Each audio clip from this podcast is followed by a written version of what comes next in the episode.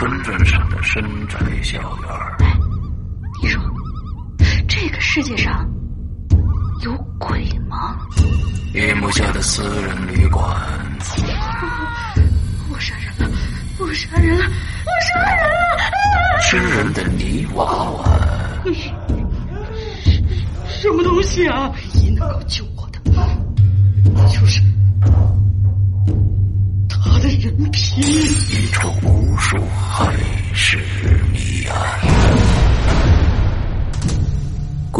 天为你带来蒋家小院，作者清水衙门，由龙鳞播讲。二零一七年九月二十九日，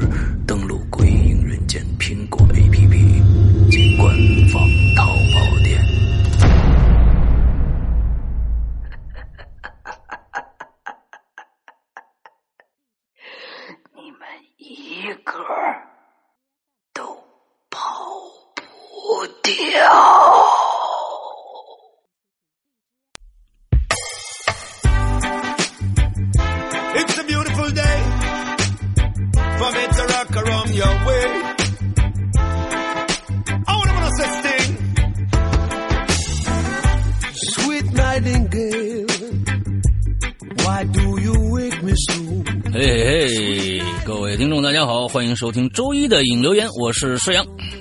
我是大玲玲，之后呢，这注定是一个非常非常热的一期节目啊，因为现在超热在的。夏天已经来了，完了之后呢，我们的这个工作环境会变得越来越呃越来越恶劣啊，完了之后 不开空调呢，就是满身是汗啊，要是开了空调呢，又有噪音，对于我们录音工作者来说，简直是一个非常难熬的一个季节。那么今天这个这一期节目呢，也注定是一期热乎乎的节目。为什么？因为大家现在听到节目的时候，我们刚刚录完。啊，非常非常热乎乎，而且跟我们今天对跟我们今天的话题也非常非常的相似。我们今天的话题非常的恶心，完了那个那个话题为什么呀？并不啊，我们今天的话题是咕噜咕噜噼里啪啦，你知道吧？就是肚子里咕噜咕噜，特别的热乎啊。对你能不能不要把它想的那么那个？啊，那对对对对，完了之后，我我们为什么呢？就是周六的，我们本来是每一周的星期天，呃，早上的十点录这一期节目的，但是我和大玲玲都有事儿，完了星期六也有事儿，完了星期整个这两天都非常非常的忙碌，完了所以呢，就呃就没录这一期节目，那么就把它拿到了今天早上来做这一期。大家有没有听这个节目的时候有一种耳机发烫的感觉？啊，那就对了，我跟你说啊，那个不是耳机了。OK，呃，在我们节目开始之前呢，这个还是要跟大家说一下，我我今天说的主要的主题呢是道歉这个话题啊。呃，首首先呢，确实是啊，我们上个星期我们的这个苹苹果 APP 新版苹果 APP 已经开始内测了，那、呃安卓呢这个星期开始内测，呃，其实想跟大家说道歉的话呢，就是说我们确实是最开始从去年的年底开始众筹，呃，当时承诺大家是三月份就会跟大家见见面，这个内测版争取能在五月份正式版就能上线。那么说实在的，已经多推出来两个多月了。那在这两个多月来说，不管是我们的众筹者，还是呃没有众筹，期盼着安卓，尤其是安卓用户啊，因为苹果用户还可以用老的版本，那么安卓用户真的是一个全新的版本，不没有这个版本，大家听不到节目。不管是众筹过的还是没有众筹过的用户，都在热烈的期盼这一个版本出现。那么其实，呃，我觉得我呢，首先是一个特别特别讨厌迟到的一个人。那其实我已经迟到了两个月了，更何况有很多朋友是先先跟我们大大家这这呃跟我们这边。已经众筹过了，拿了真金白银了，完众筹过了，期盼这个呃版本早点出来。但是说实在的，呃，在这两个多月，我也是非常非常的煎熬，因为有好多好多地方，我跟对方的呃这个工程师呃在。呃在在聊这个版本的时候，有从 UI 从界面设计，还有从呃功能实现上来说，遇到了很多的困难。因为呃，嗯，一般这种 APP 都是一个团队在做的，我们只有一个人在做。所以这其实是跟就跟就跟《鬼影人间》一样，《鬼影人间》这样的一期节目，比如说一个一个质量非常好的一期有声书，可能它需要一个录音师、一个播讲者、一个作曲、一个一个后期，呃，最少有还有一个文案，至少有五个人来做这个这个东西。但是现在是呃实际上一个人在做这个东西。其实呃在做 A P P 的时候是呃一样遇到这样的一样的一个一个一个道理。那那其实呃就延后了很多很多的时间，在这边也希望大家能够理解。施阳在这边呢，呃代表所有的这个呃鬼影的工作人员向大家啊道个歉啊，确实让大家呃等了非常非常长的一个时间。那么在这个星期，安卓如果不出意外的话，安卓应该就开始内测了。呃，内测的时间呢，差不多我们我的我的真实想法是一定要在七月份上线两个全新的 APP。那么就看我们的、呃内测的呃这个。比如说有一些 bug 要回报啊，来修改 bug 的进度怎么样？呃，呃反正我们尽力，我们尽力，希望大家呢再多给一些耐心和理解。OK，嗯，好，那我们这个道歉工作呃结束，我们开始今天的这个非常热乎的这个话题，咕噜咕噜噼里啪啦。您大玲，你介绍介绍你是怎么想的？嗯，嗯、反正就是这两项。这几天你闹肚子是吧？并没有，结果吃多了。啊，就是，呃，听到这两组象声词呢，一般都能想到就是前者咕噜咕噜，就啊比如说是、或者说是冰冷的、黑暗的、深渊、寒彻刺骨的那种，就比如说是你不会游泳，然后你沉下去了，就那种很绝望的那种感觉。我只能觉得想想到闹肚子呀。嗯，就是你在那个，啊就是你你在啊水里游泳的时候，就属于那种飞机拉线儿的，你不属于沉下去的是吗？哦，对对对对对，裤衩儿裤衩儿追不上我那种啊。然后噼里啪啦的那种呢，大家就可能想到，哎，好一点能想到烧烤，或者说是想到篝火很温暖的那种，但是又有炙热、通红、焦灼，然后那种呃各种各样的感觉。但是我们这期的话题呢，主要不是讲那么美好的事情，哦讲的是水火无情，哦然后就是想看看大家有什么关于水或者火的，呃，比较惊心动魄的难忘的故事。嗯哎，那你先说说说你有没有啊？我这。嗯，这前前段时间不是都给你讲过了吗？大半夜发现，呃 脑袋旁边的电电插座给着火。哦哦哦哦哦，那个确实挺可怕的，有那么近啊，那么近啊，所以说这个距离脑袋也就不到一米的距离。没错，你知道，而且是半夜睡觉的时候。你这样子做会引起一个什么事？如果真发生事情了，你会发、嗯会接着发生一件什么事情？整个你们那个小区啊，就不是小区，就是你们那个工作室啊，将会啊驱、被驱逐出北京。哦，不要，我们不是那个嗯嗯人口，不不不，那个不是嗯嗯人口。嗯嗯人口那个，是一个网络恶意词汇。啊，嗯那是一个网络恶意词汇，那个嗯真的是，我觉得那就是闲着没事儿人，那就找菜的人说，就是说出那么一句话来啊。我觉得那个时候前一段时间，呃，弄得很火的，就是说要要要要把一部分的这个这个居住区里边的一些人要要要清出来是有道理的。为什么？是大，就是那种嗯、就是就像你这种呃混居的啊，不是混居，我哪里有？完全不注意完全不注意家里边的所有的用电安全，各种各样的，尤其那种大特别大的房子，还真没有。哎，还还真是没有，啊太危险了那个。那个。不是，呃，我那个地方当时插的那插座还是特别有名的一个，就是跟某个篮球队同一个名字的那个牌子的插座。哦，然后哦。就他怎么能够噼里队是吧？嗯，湖人牌的啊。他怎么能够噼里啪啦的就在那儿就是冒火星的，然后紧接着就在在半夜我睡睡着了以后熟睡那段阶段、着起火来，这个事儿我真的到现在我都不知道怎么回事儿。因为就是冬天的时候，我是使用过那个，就是老大知道我的那个电暖气，但是那个电暖气一直没有出过任何问题。啊，电暖气都有保险，一般现在的对好一点的电暖气啊都有保。而且我都是开一段时间，觉得可能时间比较长，因为我们这边电费确实有点贵，嗯就是然后我就关了嘛，就一直是非常安全的。嗯嗯嗯，嗯，所以我就不太那个什么。但是至于嗯水的问题，我好像没有什么。对，我觉得呃因为我是一个进了水里面就能浮上来的人。哎啊，福利比较好己说了是吧？对，我我我水跟水有有一个恐怖的事情。啊，哎好嘞但是我我不怕水啊，我说说实在的，我不怕水，因为我还是、嗯呃，就是我说游泳游的不好，但是呢，我还是能能能在水里边这个的玩一段时间的，就是说呃，虽然游的不好啊，但是有一次，那是我应该是小学四年级、五年级的时候。嗯发生了一件事情，那个我叔叔带我去他们厂子里边，那时候我还在山西，啊，那时候我还在山西，那个时候呃，我叔叔厂子呢，他们那个是煤气公司。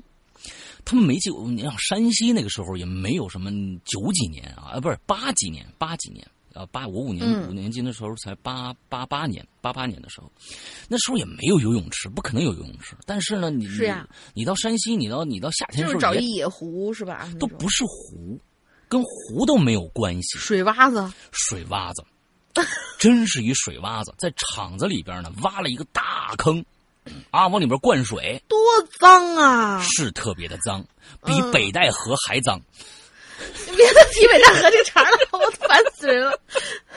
完之哦后，呢？刚才我刚刚收到消息，那个就是关于跟跟北戴河有关的那件事情成不了。我刚才收到，刚刚收到一个消息，还好还好。嗯啊，OK OK，好，那嗯我们我们就去了。但是啊，这个水洼子、湖和游泳池有一个最大的不同，它是深浅不一的。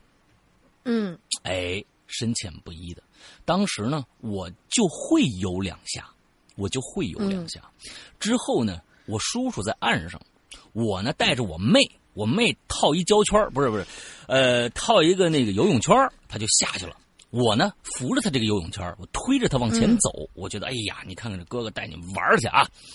嗯最开始我游两下累了，我一着地儿，我我脚就能着地儿了。底下是大泥泥潭子啊，大泥潭子。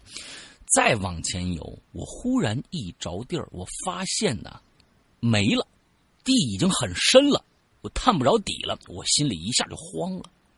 这个时候，所有的运动的，就是游泳那些基础知识全都忘记了。忘光了。忘光了，一下就慌了。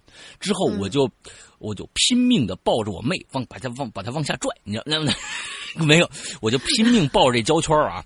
我他当时真的是一胶圈，没什么游泳圈，就是一大的一个皮胶皮的那个轮子那种东西，我就抱着这个这个胶皮轮子。我没撑我妹，我我抱着那个胶皮轮子，但是两个人不行，两个人不行。我我我发现我妹也往下沉了，我忽然我我就松手，但是我还是扶着这个东西，在那个水里面挣扎了差不多有三分钟，最少有三分钟。旁边有很多很多人，没有一个人上来，没有一个人说上来把我揪出来。当时是这个样子，就以为你是不是以为你们是在玩水，而不是是我妹妹已经哭了，当时我们已经哭了。你你们已经在大喊救命对了。对对对对，我是那个什么，我说我说不行，我我我我说我妹妹就我我妹妹就会会，我说慧不行不行，我我我我往下沉了，我妹妹当时都哭了。完了之后，这个时候，呃，远处的，其实我当时离我叔叔差不多已经有个二十多米、三十米了。完了之后呢，你那坑挖的还真他妈大，这好家伙！完了之后，那个那个，我叔叔这时候发现了，哗过来把我们俩救回去了。那一次其实是我对水的最大的一次恐惧，超危险。但是那一次让我想到，我让我学习到了一件事情，就是说，嗯你如果你进水的时候，你一定要做好一切的准备。这是一个特别特别重要的一件事情，就是说你下水了，你就要想到你在一个什么样的水域里面游泳，比如你在海里面或者河里边，那么这个时候你要计算水到底急不急，你对你的能力到底有多少分的把握。这个时候你再去游的时候，你就不至于突然遇到一个突发情况，你不会那么慌。所以以后我对所有的这种跟水啊，跟 我跟人类，并不是他，比如说是你你人你不能在水里边长时间你你潜水，你也不能再飞上去。你对于往上走和往下走这种事情，我我每次都会问自己这件事情你能不能 handle？你要是不能，那 OK，那 你你就不要去。你要可以的话，嗯你想清楚，如果遇到什么情况，你该怎么样应对。在岸上你就想明白，到下面你就会很就是会自如很多。所以这个我觉得呢，也给所有大家会游泳的和不会游泳的一个醒，提一个醒，因为淹死的都是会水的。是的，哎，淹死的都是会水的。你下河之前，你这你你先想清楚喽，你先想清楚了、嗯再说。嗯 OK，这是我对我我这个我这个咕噜咕噜的一个事儿。啊。火呢，火没有。啊，火我觉得这个大玲玲从小就爱烧东西，这这个事儿啊，你怎么知道？你你说过呀，嗯，对，你说过呀。啊，你妈睡觉了长发留留在这个床下，你就过去拿火柴燎人头发，这种事儿啊。嗯嗯，行，嗯，咱们就看看这个咱们鬼友都说点什么事儿来。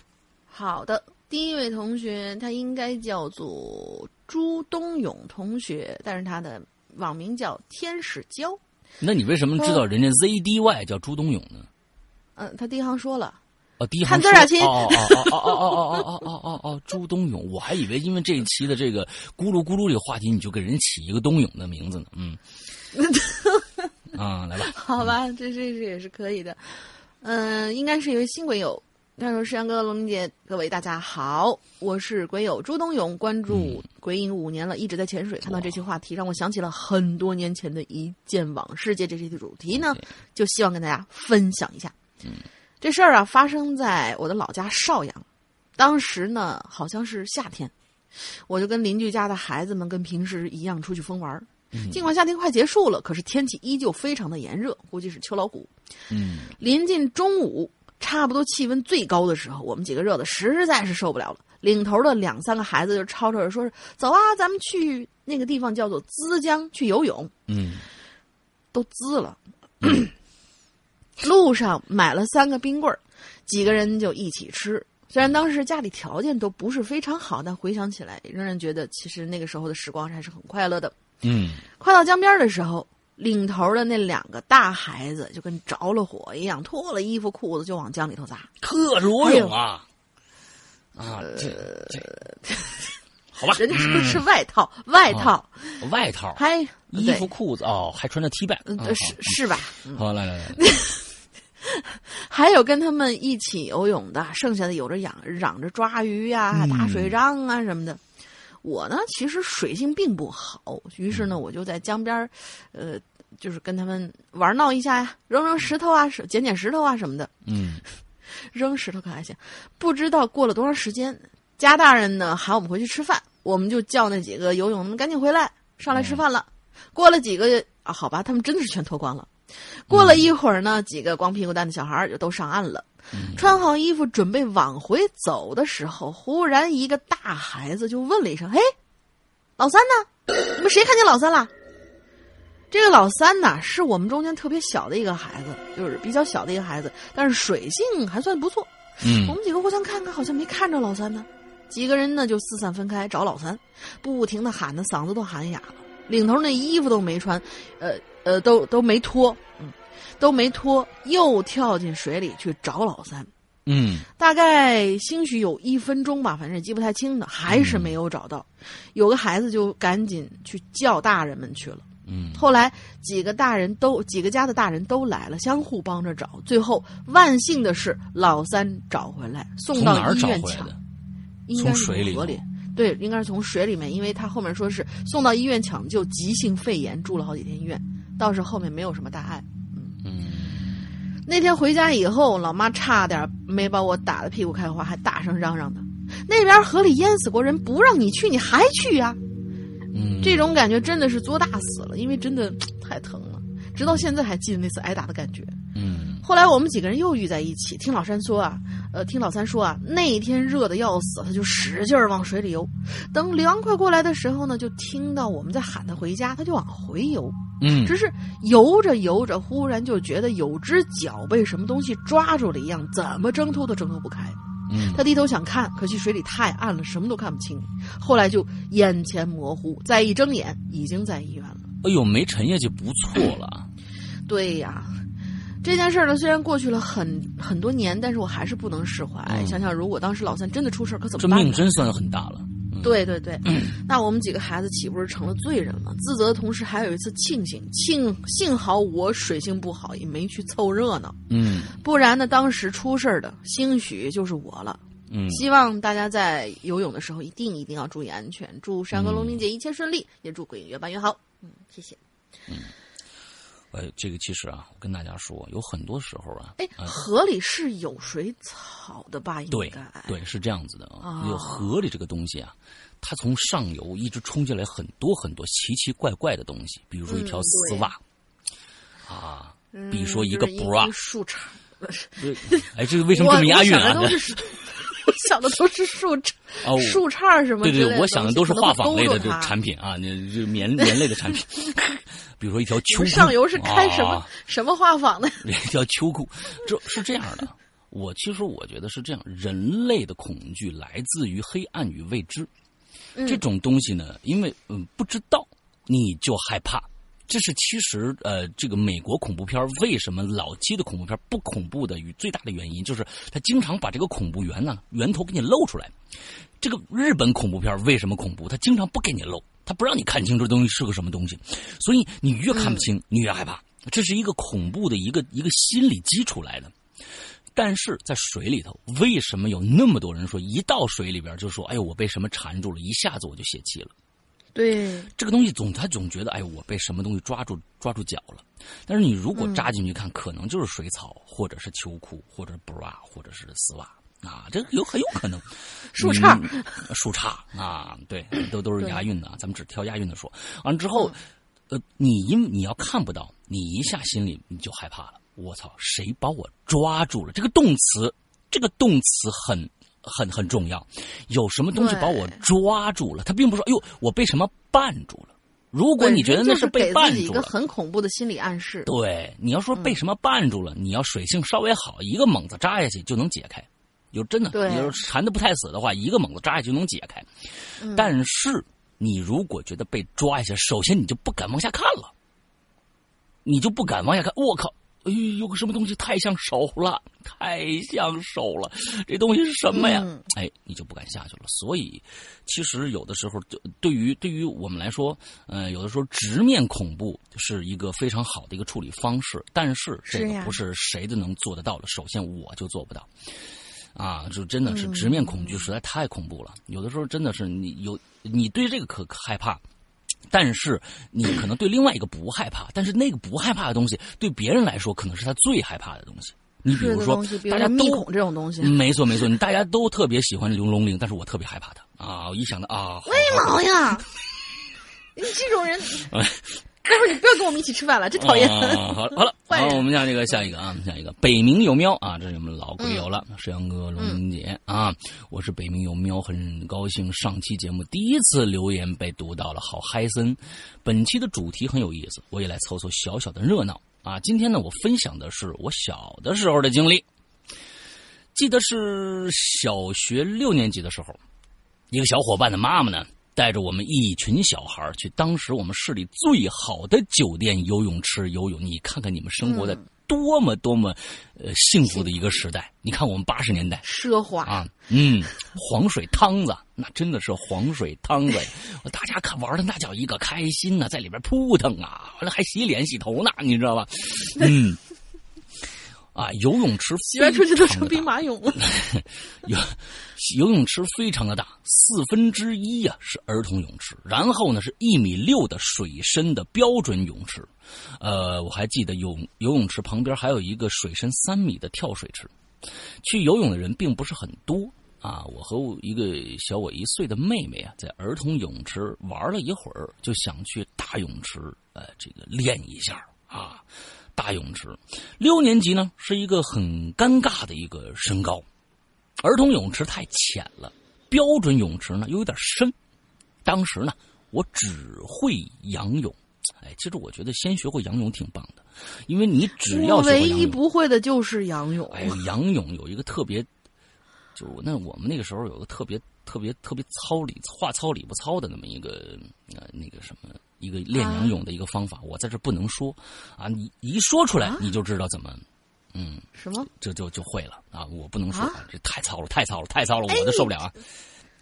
真的不能说，真的不能说啊！这一说咱们节目就给封了，你知道吗？嗯，啊，多糙！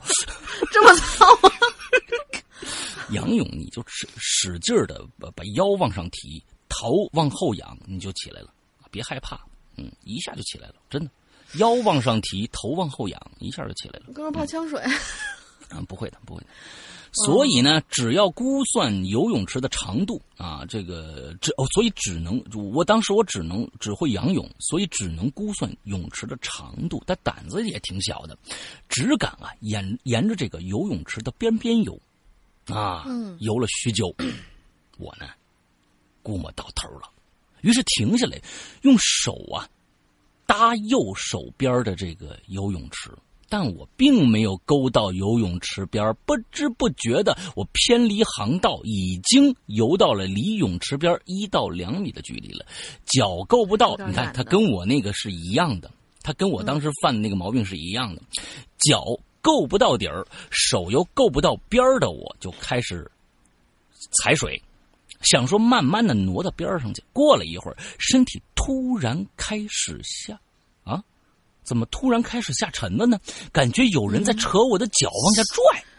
游泳泄池气儿了吧？我觉得应该。谁泄气儿了游泳池里面怎么会？就是我是说，他北冥有毛是吹起来的不是啊他是憋的那一口气，可能就是那个什么，因为我们如果说是潜水的话，肯定是嗯气尽量的往出呼嘛。嗯，他是憋的那一口气儿一紧张憋不住了，然后就不自觉的往下沉。但是你这游泳池里不可能有人抓你啊！对，不可能有人抓你啊！突然呛了水的我喊不出声了，我的视线渐渐模糊。都每次都是大家都爱用这个词儿“渐渐模糊”。我的天哪，只能在水平应该，是被那个水给迷了眼了，啊那个感觉我知道。只能在水平线上下挣扎啊！呃，在我几乎绝望的时候，我妹妹游过来了。我的手够到了她的身体，她手搭在游泳池边把我拽回去了。上岸之后缓了很久才缓过来，一直处于吓傻了的阶段，感觉自己就差一点就跨到鬼门关那边去了。呸呸呸！啊，对，冷静下来，也只能安慰自己没事儿。多亏了我妹妹像天使一般游了过来。你有没有考虑过是不是她拽你的？嗯，虽然。有可能。虽然两个人都呛了水，但最终是有惊无险。那之后啊，听到一些坊间传闻，说起那个游泳池出现过两次小孩溺水身亡的案子，回想起来真的是唉。从那以后，但凡超过我身高的泳池，我都不会去游泳，也变得比较怕水。好了，这就是我的经历。夏天到了，也希望小小伙伴们游泳的时候千万要注意安全。OK，、嗯你看，这就西，这就是但凡这是传说就是这个样子的，因为我觉得惊吓呀这件事情，惊吓这件事情是非常非常呃，给你的脑大脑的这个信号有可能会非常非常的复杂，呃，有的时候会有一些感官上的五感之间都会有一些偏差，这个是一定会有的，所以你会觉得有人在揪你，说不定只是你的肌肉处于一个非常紧张的一个状态。你的筋、才感觉到好像我的哎这个腿怎么跟那个腿这个腿重那个腿轻或者怎样怎样，呃，嗯。我觉得是先从先从你大爷的方式来找理由，再从嗯。这个神秘力量来找理由，这个我觉得是应该我们现在啊应该去去想的一个方向。啊，是是，确实啊，也不刨排除你天使一样的妹妹跟你开了一下玩笑，抓了一下你的腿，事后发现哟事儿大了，忽然呃你妹妹像天使一样游过去把你揪上去的。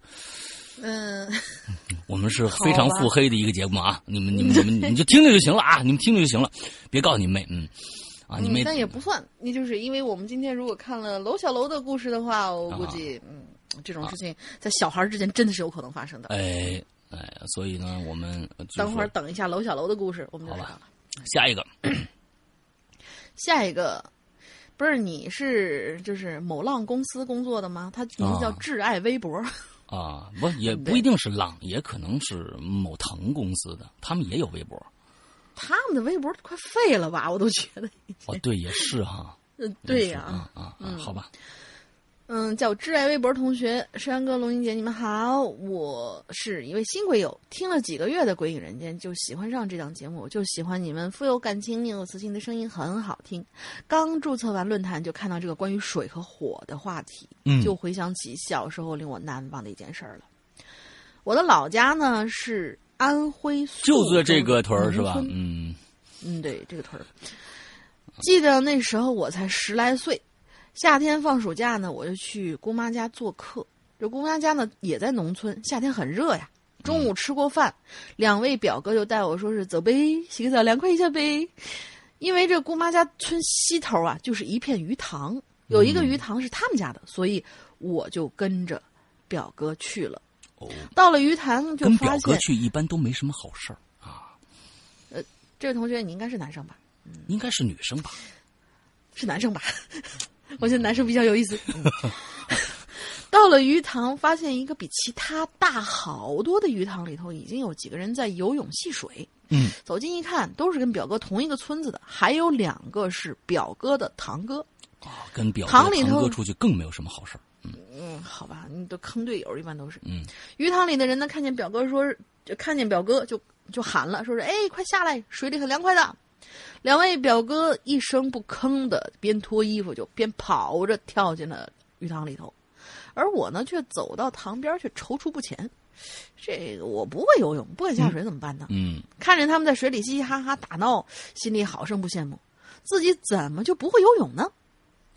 表哥游到鱼塘中心就站起来了，就对我喊了：“跳下来吧，这水不深，我们教你游泳。”嗯，我就看着那碧绿碧绿的水，还是摇了摇头。嗯嗯，其他人就纷纷说：“哎，真是旱鸭子！看见我始终不下水，就只顾着他们就是自己玩自己的了。”嗯看了一会儿热闹，哎，我就发现一件事儿：他们在中间站起来，这水才漫过他们的胸口。嗯我想，这水才这么深，那边上一定会比较就更浅吧？我就在边上玩一会儿，应该也没事儿吧？不去中间不就好了吗？嗯于是呢，我就慢慢的把脚就伸进了这鱼塘里头。嗯只听扑通一声，我就跳进了鱼塘里头。嗯哎，我操，不对劲呐！嗯我脚怎么踩空了呢？嗯，为什么紧接着我就想配一个特别特别搞笑的音乐呢？紧接着我就沉到了塘底儿，我就疯狂的挣扎，想抓太厉害抓住啊，想抓住岸边的。可惜一切都是徒劳无功，这水是疯狂的往我口鼻里头倒灌呢，大脑是一片空白。我就拼命在水里面挣扎，想喊我池塘中的表哥，嗯嗯一口一张口这又灌了一几大口水。真是濒临死亡的感觉，这真太难受了，感觉耳朵嗡嗡的。哎，这人没说眼神儿，哎，说的是耳朵。耳朵，感觉这个世界就离我远去了，意识渐渐的模糊。他就是不说眼神儿，不错哎不错，表扬一下。所幸的是，挣扎引起了我表哥和堂哥的注意。我估计你这几位哥啊，以为你是掉下来的，不是碳水碳下来的。嗯他大喊着，呃，哎，他大喊，我表哥说我，你说哦，我表哥的堂哥注意到了，就喊表哥说你弟弟落水了。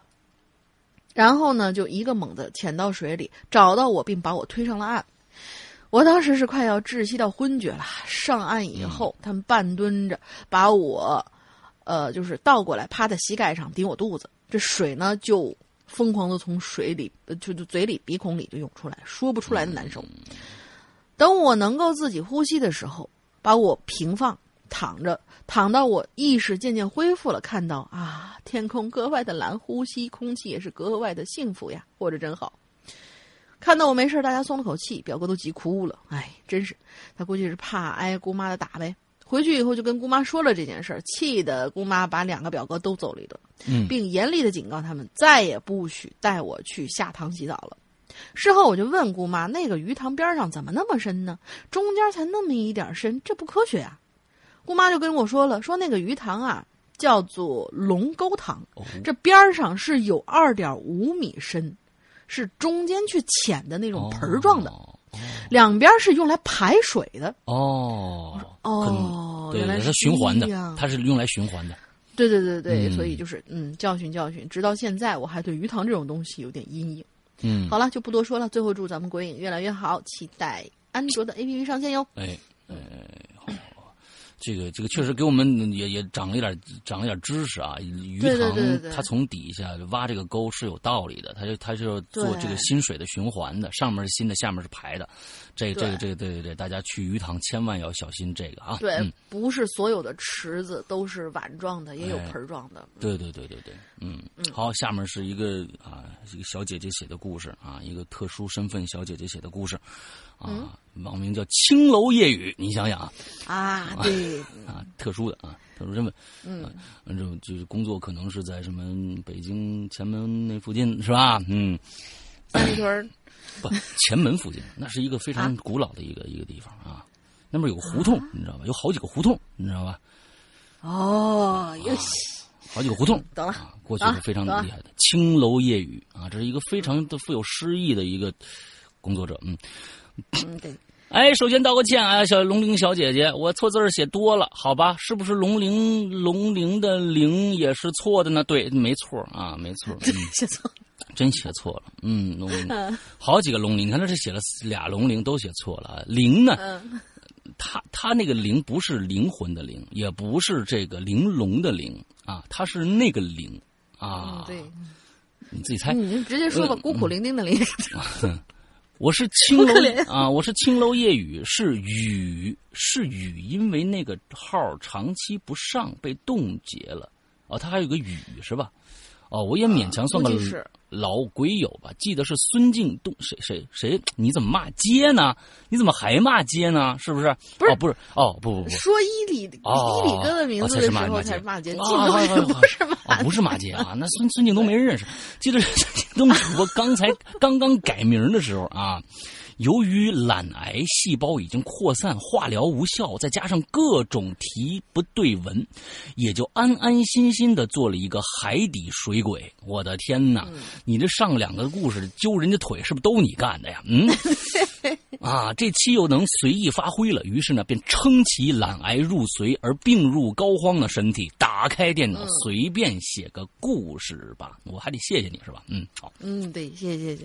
啊，青楼夜雨，我跟你说，你这个这一行啊，我觉得还是勤劳的人比较多。嗯，是呀，啊，那一年呢，冬天，南方的冷，犹如复古之躯，天阴沉沉的，可一直没有落下我们都很期待的雪。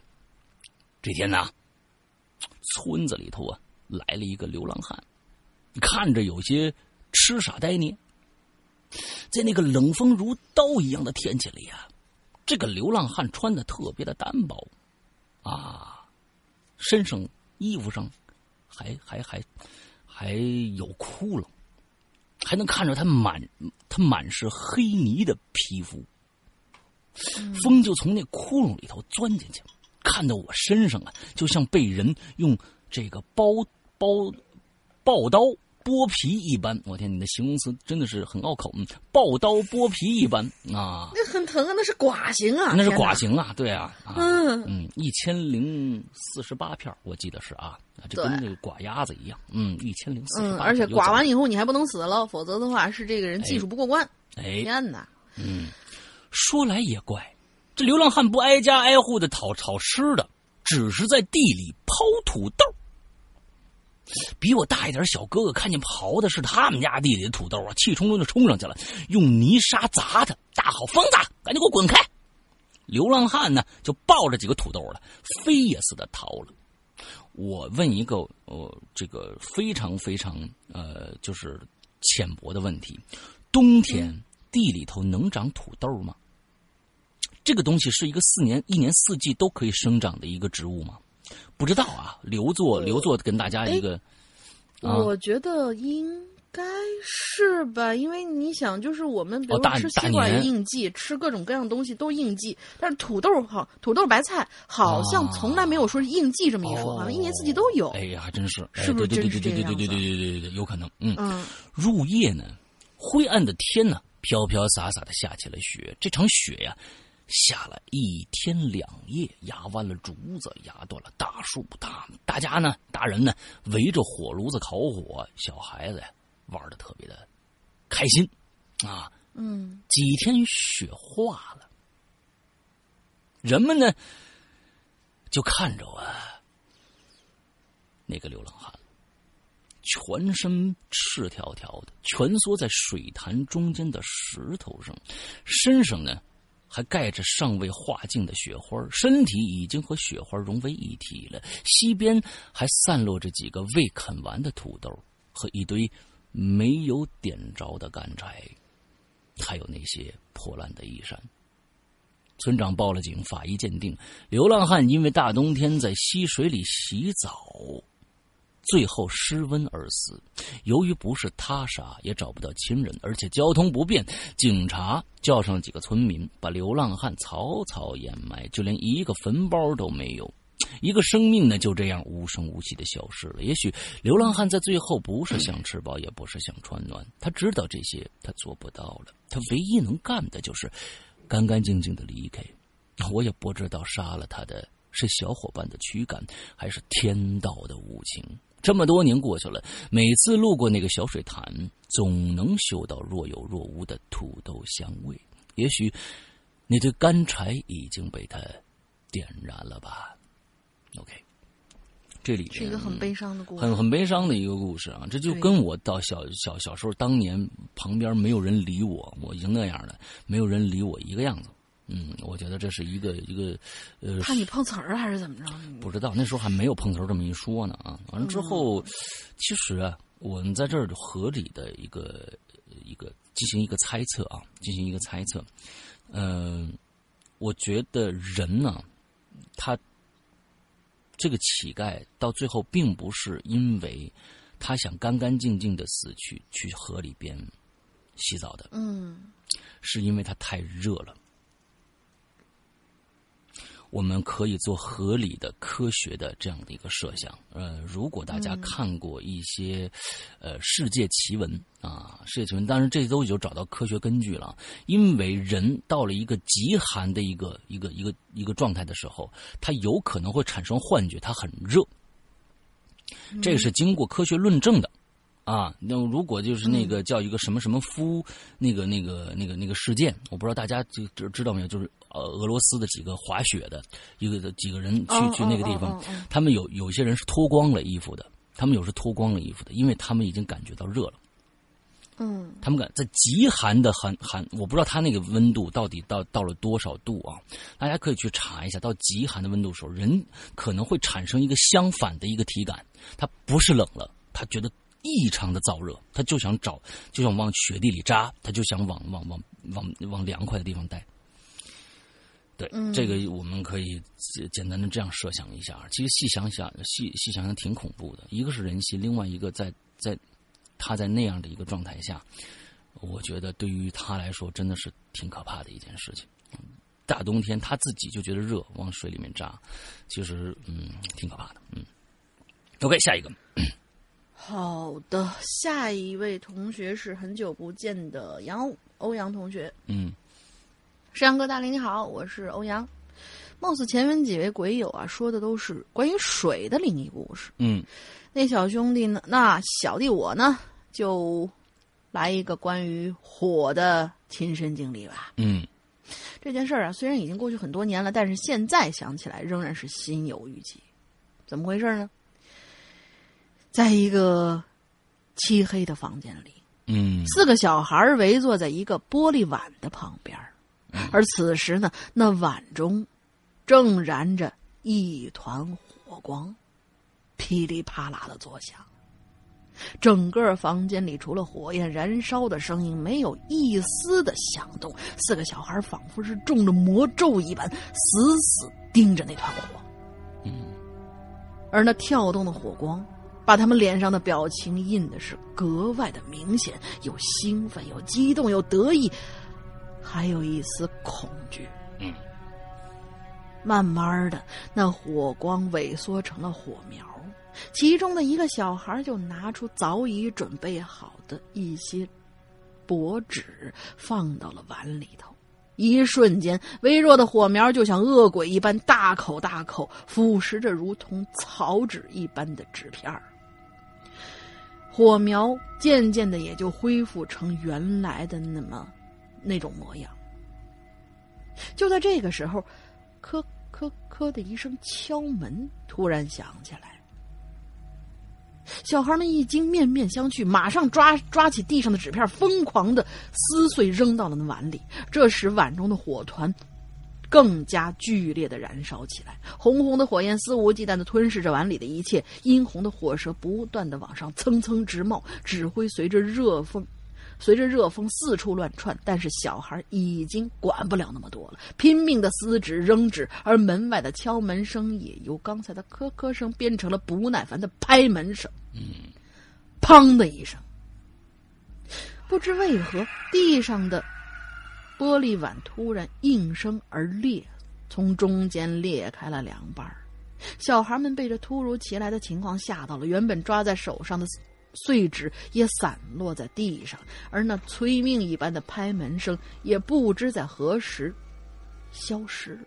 哦，地上的火团还在噼里啪啦的燃烧，其中一个小孩反应过来，连忙就抓起墙角的扫把来灭火。等到最后一次火苗被熄灭的时候，他擦擦额头上的汗，抬眼看看其他的小伙伴，而就在这一刻，他永远忘不了窗帘缝儿里露出来一只恶狠狠的眼睛，正在。狠狠的盯着他。好了，事件就这样结束了。事件的缘由其实很简单，是我跟几个小屁孩考试不及格，回家怕被人骂，于是就萌生出毁灭证据这样的想法。结果不但试卷没有烧完，家里的水晶玻璃碗呢也被我烧裂了。我估计我脑子里进水了。小时候那时候已经忘记我为什么要拿玻璃碗来烧纸了。反正我永远忘不了那一夜。如果不是我妈极力维护我，我怕已经被我爸揍出翔来了。那一次可真是。撕声裂肺、撕心裂肺的喊呐，想想都觉得嗯心寒。P.S. 石阳哥金田一系列又出新连载了哟，叫做《金田一三十七岁事件簿》，要不要了解一下呢？嗯，一直在了解啊。这个 这个去年去年我就知道这个喜大普奔的一个事儿了啊。这孩子终于长大了，他不像这个柯南永远长不大啊。这孩子终于长大，三十七岁了。嗯，一一下就来三十七岁，但是画风基基本没变，还是原来那德行。嗯，看柯南基本是一个虐心的事儿。哎，好吧。OK，下一个啊，转世飞天。嗯，诗阳玲玲好呀啊，你这个玲玲写的很对啊，阳字一直没写写写写正确，对，嗯，杨字没写正确啊。把把右边那一小撇去掉了，我觉得就对了。嗯，上期话题留言的人超多，所以忍住了没写。我发现呢，几乎什么话题我都能想起一些事儿来。看来呀，人生也是够无奈和悲催的。嗯，你说的对。上回的鬼影在人间，青灯说呀，碰到解释碰碰到解释不了的事儿啊，或者是可怕的经历呢，就吃东西。那我也是这样，恐惧来的时候真的避免不了。吃东西确实可以解压，不过呢，我是容于我是属于不容易吃胖的那种。这么说会不会拉仇恨你啊？我觉得不会，因为呢，大家知不知道，就是网上面就是最一开始的时候流行着一个，我忘那妹子叫什么名字了。嗯，她吃她食量超大的，嗯，她可以吃七八碗那样的胖那个就。泡面，或者说是五十多个汉堡，那位妹子看起来吃不胖是吧？最近爆出消息，她吃胖了，所以话不要说的很绝对啊，是你吃的不够多 啊。对，今天呢，我来讲个跟雨水啊有点关系的神奇经历。嗯，记得那个是我二十出头刚工作的时候，打算第一次利用暑假假期呀，和另外两个同龄的同事一起去旅游。那你一定干的是教师的工作，对不对？因为除了教师，没有假期，哪有暑假呀？你说说，教师这个工作是非常非常好的一个工作。对，哎，教书育人，哎，嗯，还有那么多的学生，桃李满天下，还有寒暑假，教师这个这个工作真的是太好了。是的，是的，而且你到好像年底的时候还有。是十三个月还是十四个月的工资？我忘了，就是到了一定程度以后。嗯，那时候因为刚刚工作呀，挣的钱不多，我们仨姑娘呢选择抱团儿去比较近的山西。哟，山西，你是哪人？河北吧？你应该是河北的。啊，去山西，那去我老家五台山、悬空寺、云冈石窟。哎，我这都能当到导游了。团里的全陪导游是个年轻的小伙子，叫小张。你你一个都没去过？你山西人，你一个都没去过？呃，悬空寺去过，其他地方没有。我说悬空寺怎么塌了呢？和我们是？你怎么这样呢？问我什么事呢？你有师兄啊？和我们是同龄人，所以呢，一路聊的比较投缘。这个导游小张啊，在聊天中啊，我了解他，这个小张啊是半个居士。啊，我那个时候不太懂什么叫居士，我说是不是在家里住的那些人啊，叫是不是宅男就叫居士是吧？啊，他我也不太懂，说实话，他只解解释了信佛，他的亲姐姐呢是个真正的居士，平日啊吃斋念佛，他一路呢跟我们讲了许多他知道的关于佛教或者灵异的这个神奇故事，让我们的旅途呢变得非常有趣。不过呀。啊，这位仁兄一路上总是说我身上阴气过重，啊，来到五台山那天呢，天气不是很好，一直下小雨儿。导游这小张呢，就神神秘秘的跟我们我们几个说呀：“我说，我今天带你们看看老活佛怎么样了？哎，我们每次来可都去拜访的，一般我是不带游客去的。你们几个今天有缘啊。”嗯，哎。我们就觉得很新鲜啊，我们就跟他去了。活佛的家呀，在这五台山寺庙的旁边。小路小张呢，一路上都在介绍这个活佛。他说他是藏传佛教的喇嘛，八岁出家，今年已经八十了。啊，他还说了活佛的名字，他特意嘱咐说，这活佛的名字只能说，但是不能写下来。哟，这还有这么一个讲究，还真不知道啊。所以呢，就是因为网网上很多那个活佛的名字就是满天飞啊，那那估计都不一定对真真假，对真说不定。所以呢，我为了表示尊重，今天就不写出来了。但是这五个字的名字，这么多年过去了，我依然记得非常非常的清楚。一路上啊，我们都打着伞，路上的雨水呢把鞋都弄湿了，空气很潮湿，好不容易呢。来到活佛的家，一进屋啊，就和我想象的完全不一样。家里的陈设极其的简单，比屋外屋比较大。一张大大的土炕旁边啊，是整面的大玻璃，所以呢，屋子里的光线比较充足。床的旁边供奉着佛，佛前呢有许多的贡品和香炉。里屋很小，住着活佛的两个家人。平日里呢，照顾活佛的生活，家里只有必须的古老家具，除了电风扇，几乎看不着什么电器。啊，活佛身上呢穿着深色的、深红色的喇嘛的僧服，长得呢慈眉善目的，颧骨特别的高，脸上总挂着微笑，几乎不说话。应该啊，我想应该是不太会说汉话。啊，当时活佛的家里头呢，还有好几个拜访者。他的家人的岁数也都不小了，但对我们都特别的热情。我当时由于太年轻了，一直在角落里啊，是默默看着，也不敢说什么话。这导游小张啊，就过来悄悄跟我说：“哎，你呀，必须去吃点他供奉佛前的那个贡品，对身体特别的好。”啊，这个这个确实有这个讲究，但是能不能吃这个东西，我不知道啊。这这这个各地的讲究还不一样啊。对，有的时候贡品是千万不能吃的。哎啊，我就真的过去，拿起供奉的一块粘着香灰的饼干吃起来了。我们一我们要求和活佛合影，他很大方同意了。我照相的时候双手合十，我们的一位同事的手势呢，做了两个莲花状的放在腿上，被活佛制止了，换成了双手合十的姿势。哎，这一看来也是。也是有讲究的啊！最后，其他拜访者要求活佛开光。小张对我们说：“你们有没有随身的这个物品呢？开个光呗。”我那个时候就觉得，哎，挺有意思的，内心呢不信，但也把我脖子上这金项链拿起来了。啊，和这个其他的这个物品呢放在一起，让活佛开光。活佛看着我的金项链，赶紧还给我了。我说为什么呀？他说活佛说，你看看那上面是个什么东西。我一看，哦，是个十字架。你看这个这个没法弄啊。啊，这多乌龙啊！啊，没没没，这这我瞎编的，那是人没写这个。啊，对呀，啊，没没写这个。这事儿是我亲身经历啊。嗯。这事这刚才我说这事儿是亲身经历。我在西藏的时候，真有人拿十字架去让人开光的，人家活佛赶紧回过来的啊！不是你这这咱们这你这不一个帮派啊，咱们这不一个帮派，你这这容易出事啊！我们照照不了你啊！对，重点来了，开光的时候，屋里所有人都站起来了，双手合十，活佛念着听不懂的经文，并往物物品上撒米。这个都没没没错啊，特别专业。屋里的人都鸦雀无声，除了念圣念经的声音和窗外噼里啪啦的雨声，就极其的安静。开光的过程特别的漫长，我当时还在想这经文呢，可真够长的。大约过了几分钟，这奇迹可就出现了。见证奇迹的时刻到了啊！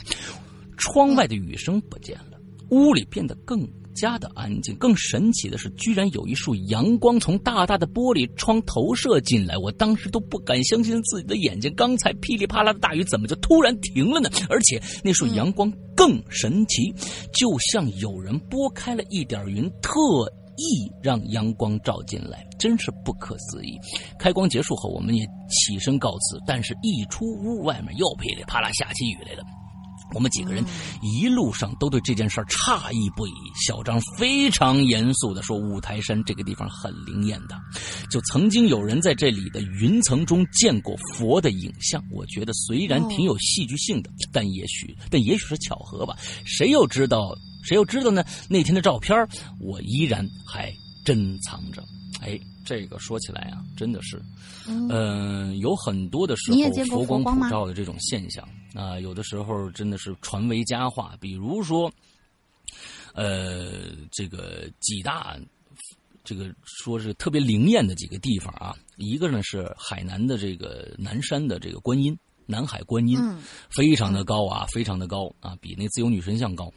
完了之后呢，这个那个时候，当时呃，在九几年，我记得是九七年，我记得好像是还是九九年，我忘了。嗯嗯这南山寺呃开始就是正式接游客的之前，请了全国的一万还是两万的僧人去给开光嗯，哇，啊，全是大师去给开光。当时就是大阴天，开着开着光，突然天上就有一块云就拨开了，正好是太阳的位置，直接那个那个那个太阳那个位置正好是一个一个圈儿整个太阳出来，啪的一下就跟一个追光一样照在那个那个那个菩萨菩萨观世音南海那个雕像身上。嗯，当时是传为佳话呀，那个时候觉得哇，真的太牛逼了，嗯，这真的是法力无边呐啊、但是，嗯，你科学科学依据，你科学家，你去你去找找科学依据，找不出来。那咱们只能是觉得，哎，我们抱着一个崇敬的心，真的是啊，对，嗯，挺厉害的，就是嗯，很神奇。嗯对对对对对，OK，好，下一个，呃，下一个到了楼小楼的故事了。他说：“咕噜咕噜这个象声词啊，让我脑海里显现出一口年深日久的水井，嗯，井沿儿很圆，却缺了一个口子，哎，井口很深，幽静而寒冷。是不是你把贞子推下去的？嗯对呀，你记得盖上一个板儿，嗯 哎我们后面也就没这个电影了。嗯，顺着井口望下去，光滑生着苔藓的井壁上，呃，仿佛挂不住任何生灵。深潭一样的水，非常清澈，像梦一般出现。突然，它咕噜咕噜的冒起水泡，水纹泛起褶皱，水下好像藏着什么东西，正贴着水面往上吹着呼吸。哦，这想象出的场景让我回忆起了少年时的一段可怕的经历。他的这个经历呢，是以日记的形式，而且是两个人的日记，就是，呃，两个共同经历这件事情的人嗯分别写了那天的事儿。哎，我想跟大家说一下楼小楼啊，嗯楼小楼的笔啊触呢，我我相信他为什么要起楼楼小楼这个名字，因为他应该，他应该非常非常喜欢周德东，嗯，呃，所以他起了这样的一个笔名。完之后，他的笔触也非常非常的像周老大。而再跟大家说一下，今年的《鬼影人间》第九季就会有楼楼小楼的一篇文章，一一个故事哦出现。因为前一段时间我们刚刚做完了我们第九季的征文大赛，呃，里边其中的一个呃入选者就是我们的楼小楼同学。哎，这哎他写了一个名字叫做。网友的故事，所以呢，到时候我我们现在还在修改啊，我们现在还在跟楼小楼呃同学进行联络，在修改这个故事，想想修改到最佳的一个状态。那到时候大家可以去听一下楼小楼那个长篇故事，因为大家发现了没有，楼小楼的脑洞非常的好，每次给我们留的故事都非常的有趣。嗯，对，来接着，下面这个先是楼小楼的日记，是写于一九九八年七月二十三号，嗯上面写着“晴转小雨有风”。今天放学，我跟同学周晨若一起回家，路上我们边玩边走，路很滑，在一所房子的废墟里，我们发现了一口水井，井口很大。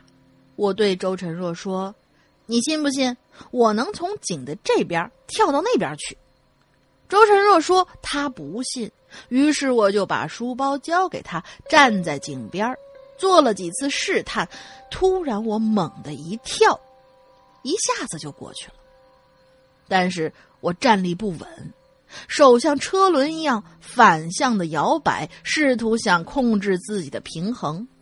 可可终于我还是没有站稳，往后仰着，眼看就要跌进井里的时候，周晨若眼明手快的在旁边伸手拉了我一把。真的好险呐！我面色煞白的盯着他，他也瞪大眼睛看着我，我们两个相互看着，很久没有说出一句话。这个就是楼小楼的日记。嗯，下面我们来再再来看一下这位周晨若同学的日记，哎，也是同一天，同样的空那同样的天气天气情况，对对天气状况。今天下课，我跟蒋小楼一起放学回家，下着雨，路面很滑。蒋小楼说要避雨，于是拉着我在路边的一处破旧的房子里避雨。房子在一所废废弃的院子里，荒草浅浅，中间呢有一口废弃的水井，井口很深。蒋小楼就非要说呀，要表演给我看，他要从井口跳过去。他站在井边，做出要跳的样子，可是做了几次动作，始终都不敢跳。那我就实在看不过去了。就在他蹲起身子准备要跳的时候，我在身后推了他一把，嗯他果然一下就跳过去了。嗯，好，这个日记就在这儿结束了。大家想想啊，事件是对事件是真实发生的，故事化的讲述。这么多年，我是一直忘不了这件事儿。嗯，嗯这篇稿子就完了。嗯，大对这这这个其实是个嗯可以琢磨的一个当时的一个场景。哎，我觉得呢，我们也不在这儿解释了，大家可以再嗯倒回去听听刚才的日记，再倒回来看看看现在这个日记啊。嗯嗯嗯嗯嗯。那我我我连着念吧，下一个。好，下一个也不长。嗯 嗯，玛雅零幺。嗯，啊好吧，玛雅零幺同学。啊，玛雅玛雅同学。啊玛雅同学啊，对，嗯，摄像龙你好，我是玛雅零幺或者玛雅零二。嗯镜子的梗可能大家已经忘记了，是不是上次说是呃镜子里有个平行呃、啊那个平行空间的那个啊啊啊同学？对。其实我听鬼影已经有两年多了，一直很喜欢，几乎每天晚上都要听着鬼影入睡啊哈哈！今天讲的故事呢，是发生在我五岁多的时候。嗯那个时候啊，我们一家人住在一个小镇上，镇子不大，一个成年人用上半天的时间就可以围着镇子的外围走整整一圈儿日子虽然清贫，但一家人在一起也算是其乐融融。但是有一件事儿还是让我感觉到，感觉相当的不好。嗯那时候住的房子小啊，爸妈的大床就跟我的小床放在一个房间里了。当时他们夫妻呀，可能还年轻，不会带孩子，哦，老是大晚上把门一锁就跑出去打麻将去了。我有时呢，就到了晚上醒过来，就会看见大床上没人，加上四周啊又是黑乎乎的，只有烧着的炉子里有些许诡异的亮光，嗯嗯，和时不时发出的噼里啪啦的声音。嗯，对于一个小孩来说，真是相当没有安全感的。于是我就哭啊哭啊，一边还哭着，一边还说：“我错了，我会乖的，爸妈不要离开我之类的。”哦，我现在都还记得当时的无助感，这隔壁的邻居呢，也都记得我的嚎叫声。之后我哭累了，就慢慢睡过去了。嗯而这事儿啊，就发生在之后的一天晚上。那天晚上呢，爸妈又悄咪咪出门了。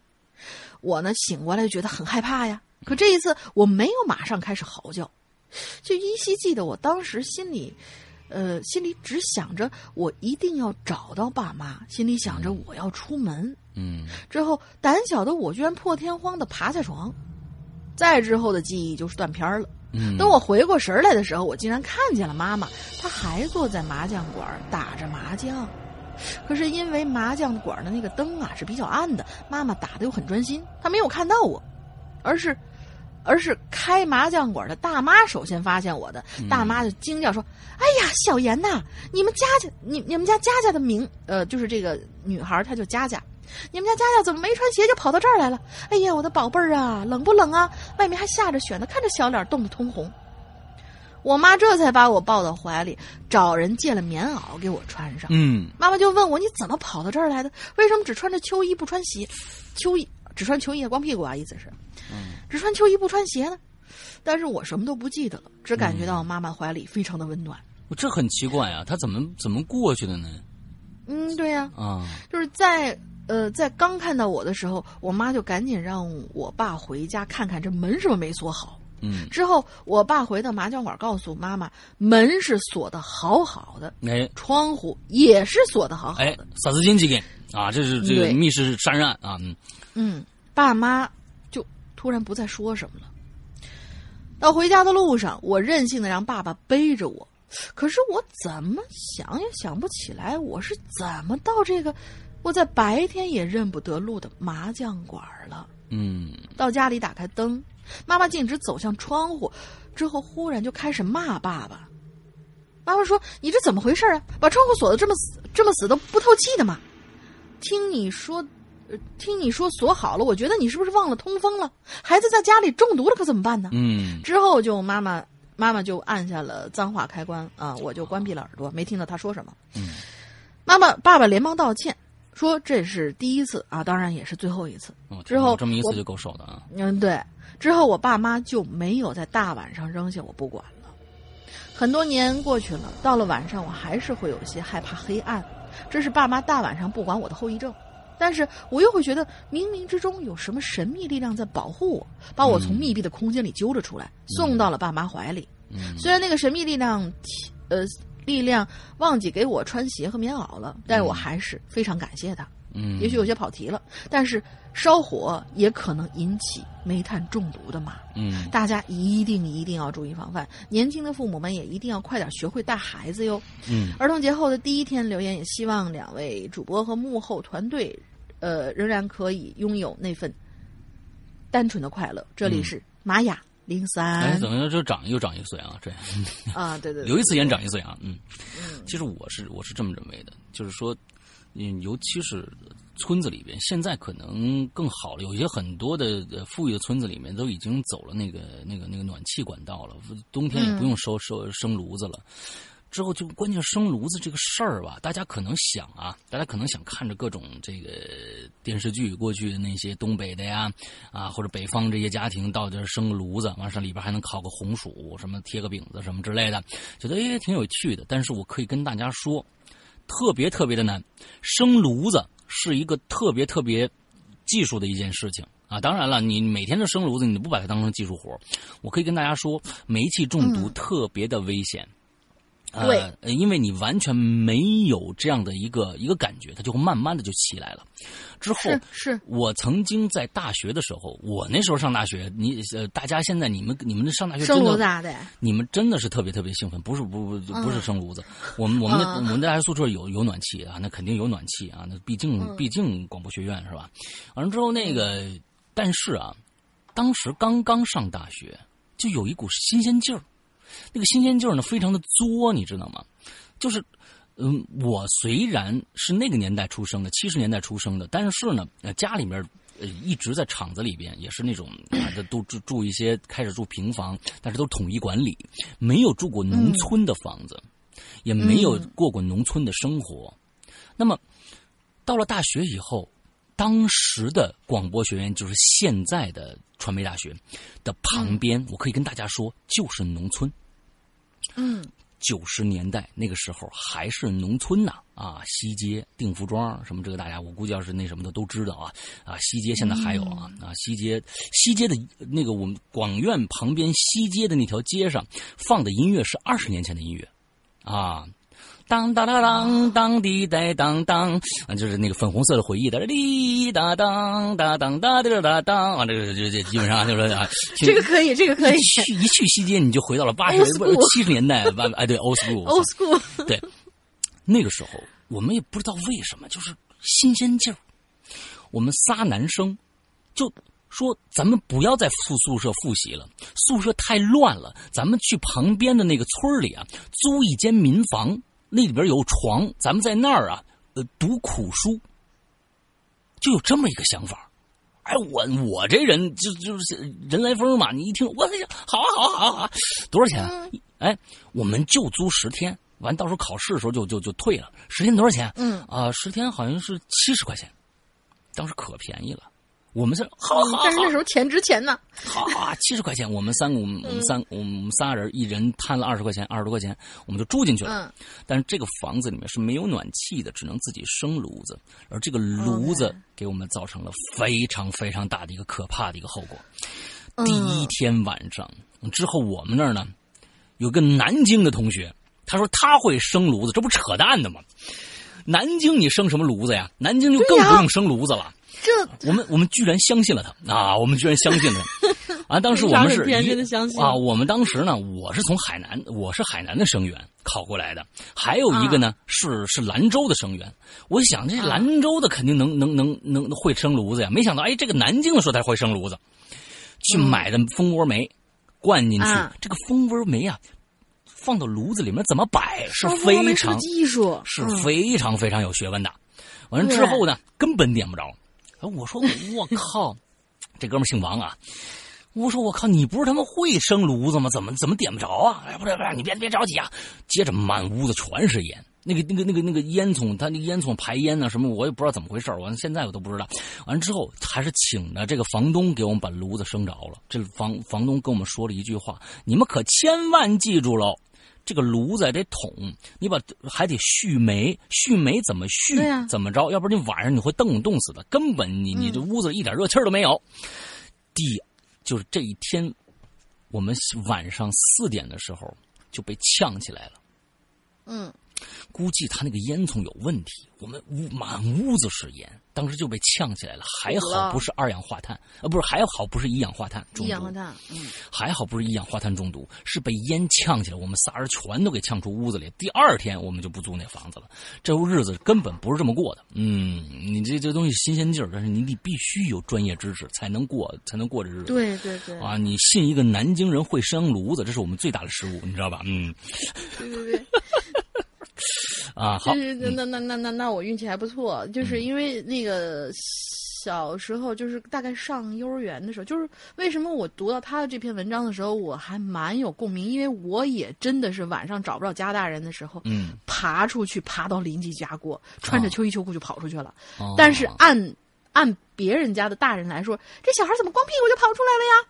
就是穿、就是穿着秋衣秋裤，因为当时是那个就是在学校，我们这个呃秋衣秋裤是透明的是吗？嗯，不是 分给老师的房子正在盖，啊。然后呢，他就有一片那种就是还没有拆掉那种小平房。当时学校好像也不是那么就是建建设的那么那个什么，就是我在我爸他们学校，嗯。然后就是有一片小平房，然后那嗯。小平房肯定是没有暖气的，嗯。所以那一片儿呢就只能是生炉子。但是我爸因为年轻的时候就是那个插过队嘛，嗯他是会这一套的，嗯然后生炉子生的也不错，也没有说是有个什么呃那个乌烟瘴气啊、通风不好啊，嗯家里非常非常暖和。但是半夜我就经常就找不着大人，我就爬出去过，大冬天，嗯，所以就是穿着透明的秋衣秋裤，哈啊，也挺，庆幸的，那时候没被熏大家死。想象一下啊，所以，所以那个，而且就是为什么说这个东西很危险？因为，嗯呃，不是说从电影里边什么什么炭烧自杀那些看来嗯的，是我身边真的有，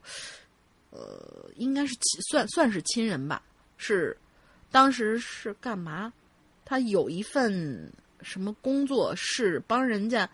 守夜看大门儿嗯然后那个传达室呢，它是没有那个暖气的，嗯那生炉子，结果很不幸的就没有弄好，嗯一氧化碳中毒，就直接就去了。嗯。所以这个这这这个也是非常非常危险的一件事情。嗯哼，嗯。哼，OK，好，下一个，该你了。啊，该我了是吧？建创造啊，build 创造啊，世阳哥、大玲玲，你们好。由于前阵子较比较忙，上题上期话题没能来留言，实在太可惜了。关于这期的话题，水与火啊，我想到了《冰与火之歌》。哎，是虽然我没有看过小小说和美剧，但身边的时候都说不错，值得一看，确实非常非常的牛逼。呃，强烈建议你看美剧，小说实在太长，我估计你也坚持不下来。我下了，我在等它完结，然后一块儿看。嗯，好了，故事是正式开始啊！一处咖啡厅里啊，你怎么了？一脸有气没啊？一脸有气没地方撒的样子。我问坐在我对面的男子。这个男子姓王，是我的大学同学。由于年龄比我大，所以我称他为大王啊。大王不是个女的吗？嗨，别提了。嗯，这小兔崽子差点把我给气死。大王撇了撇嘴，拿起桌子上的烟，看了一眼，厌恶的扔回了原处。哎，怎么了？小王又惹你不高兴了？小王是大王的孩子，今年六岁，活泼调皮可爱。嗯，哎呦，这次惹的麻烦可大了，特别严重啊！大王看了我一眼，这小兔崽差点把我们家毁了。我去，这么严重？重点烧毁啊！嗯。我去，这么严重？不会吧？我放下手里的杯子，他他他到底怎么回事？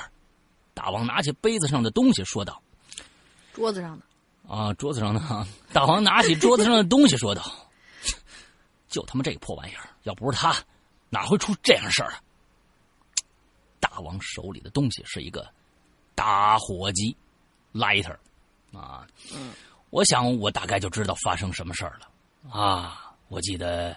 我小时候也曾经听说过山西有这么一个人叫龙鳞，每天小时候爱玩拿打火机玩，完之后就是出现一个事儿，嗯嗯，一个星期前，嗯，一个星期前，在大王家发生的事儿是这样的，那天是休假日，大王一个人在客厅看电视，啊，女王。在厨房里忙活着，大王的老婆叫女王啊。他说他这儿写着大王老婆，那大王老大王的老婆肯定是女王，对不对？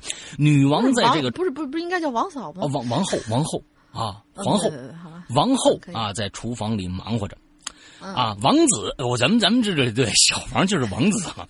小王在客厅里玩玩具，突然王后叫大王过来这个厨房里帮忙。大王虽然懒得动啊，但惧怕王后的威严。还是乖乖的过去帮忙，很符合人设啊！就在两个人在厨房里打情骂俏的时候，王后突然问大王：“ 哎，我说大王啊，你有没有闻到什么奇怪的味儿啊？”大王摇摇头：“哎，别管那些奇怪的味儿，来，赶紧赶紧赶紧，并往并往这个啊王后身上凑。这他写的，不是我写的啊。”嗯啊，大王呃，就这个这个这个王后推开大王，严肃的是说：“哎，你你你少这讨讨厌了，你你闻闻，怎么好像有烧焦的味儿啊？”与此同时，大王也闻着了，确实是有一股烧焦的味儿。接着，大王从这个厨房里探出头来。赫然的发现这个烧焦味道的源头，就发现呢客厅沙发起火了。哎呦我的妈呀！这一突发情况吓得这个大王赶紧跑出去。我觉得这这事儿不能放这恐怖音乐，咱来点那个喜喜喜庆的吧。哎呀，这这这东西太好了。嗯，熊孩子捣乱啊！这个突发情况吓得大王赶紧跑出去，拿起地上的破布啊，地上还有破布呢，不停的拍打沙发。皇后啊，也从这厨房里端出一盆水来，倒在沙发上。所幸火势并不大，很快就被浇灭了。不过沙发是彻底不能用了。嗯，大王累得气喘吁吁啊，纳闷这客厅沙发怎么会起火呢？转头看向小王子，哎呀，小王子，啊，在电视机前呢，小王子呆呆的站在原地，手里啊拿了一个 lighter，啊，拿了一个打火机。大王顿时就明白怎么回事了，啊，气得骂了一句：“陈奶妈！”嗯，啊，骂了一句“陈奶妈”。小王子忽然说一句：“你骂我陈奶妈，那是应当应当的呀，那你还能去奶谁呢？” 你够了，不要开车了，不要开车，营养跟不上。哎呦我的天哪！大王气的骂了一句“陈奶妈”，啊，小王子说：“你你这话说的没错啊，我不当他骂你骂我啊。”嗯，对着小王就接着大王呃对着小王子的脸就狠狠来了一巴掌啊，这家暴了开始啊，小王子倒在地上哇哇大哭啊，大王还想动手啊，被这个呃王后给挡开了。嗯啊，王后一边痛骂小小王子，一边揉小王子的脸。小王子呢，在大王在不是在这个这个皇后的怀里呢，哭泣着，不敢抬头去看他老爸。大王还想打呀，可是被这皇后啊，就紧紧的抱在怀，可是被大王还想打小王子，是小王子被老、嗯被王啊被被王后紧紧的抱在怀里，里。只好瞪了小王子一眼，捡起地上的打火机，想着怎么把这沙发呀丢在这个丢到这个楼下的这个垃圾堆里头去。对，啊扔沙发很麻烦的。听到这儿，这就回回到现实了啊！听到这儿，我就说了，嘿，我说你这一巴掌打得够狠的呀，让他小兔崽子二玩二爱玩火，要不是我发现早，后果不堪设想。不是你老婆发现的吗？啊！大王咕噜咕噜的喝完一一一杯这个冰水就问他，我说后来怎么样了？哼，还能怎么样啊？啊，嗯，你嫂子啊，看来这个这是那个什么，这是王爷啊，你是王爷对不对？这不是又怎么叫你嫂子呢？是不是？你你大王的兄弟啊，你嫂子又不让我打他，所以只好让他罚站，是不是？玩具没收，电视不给看。大王再次咕噜咕噜的喝完了水，啊，你看这个故事里面又有咕噜咕噜，又有噼里啪啦。你看人这故事啊，是不是？嗯，哎呦，我跟你说啊，其实小孩儿啊，也就是好奇心重才会去玩火的，对不对？我再给你讲一个故事，曾曾经有一个叫龙玲的小女孩，那家伙发生的火，那把他妈的头发都点着了我头上了。啊！我尝试呢为哎，这你别说，我唯一点没点过的东西就是我头发，啊好像我是 什么都点过一样。啊，我尝试呢为小王子辩解，跟你说道理我懂，这能成为他犯错理由吗？那有些错误他必须知道，必须接受教训。这次啊，这次他这样，他下次啊才不会犯相同的错误。大王第三次咕噜咕噜喝，你这到底？哎，我觉得这个是要你最后你咕噜咕喝水这件事儿，你要说没有一个梗的话，我就弄死你啊！我点点头，没有，有些错误真的不能犯。嗯，我说我说你你是不是特别渴呀？你怎么不停的喝水啊？我疑惑的问。哎呀，最近饭菜里放的盐有点多，吃的我直口渴。大王第四次喝完了冰水，我心心里哦了一声啊，大概这就是惩罚吧。我估计他这个这个皇后啊，做饭做的比较咸，专门惩罚她老公。你看有可能啊，嗯。嗯，这里我要提醒有孩子的这个鬼友们，要好好的看着自己的孩子，别让他们犯错。这不仅是身为自己是自己身为父母的责任，也是孩子们今后要学会的责任。呃，其实有的时候孩子随家大人。你看我的这位同、我的这位同学呢，哎，他从小就特别特别的乖。但是我记得我小时候为什么经常爱点东西玩呢？哎，这故事结束了啊。